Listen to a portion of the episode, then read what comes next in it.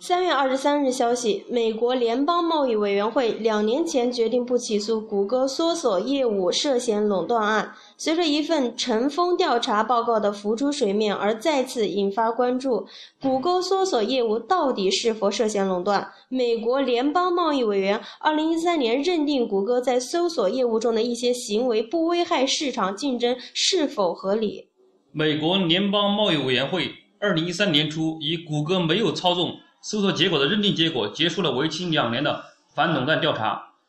FTC 还和谷歌达成了一项自愿性质的协议，该协议规定谷歌对搜索业务做出一些无伤大雅的微调。FTC 五位委员会作出决定是基于调查员针对谷歌搜索业务行为的一份长达一百六十页的报告。根据《华尔街日报》报道，现在外界以信息自由法案的规定要求 FTC 对外公布了调查报告。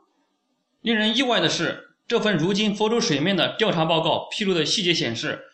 谷歌公司明明存在操纵搜索结果的行为，比如使谷歌服务的搜索排名好于竞争对手，即使有时其自身服务对于用户而言并不是相关度最高的。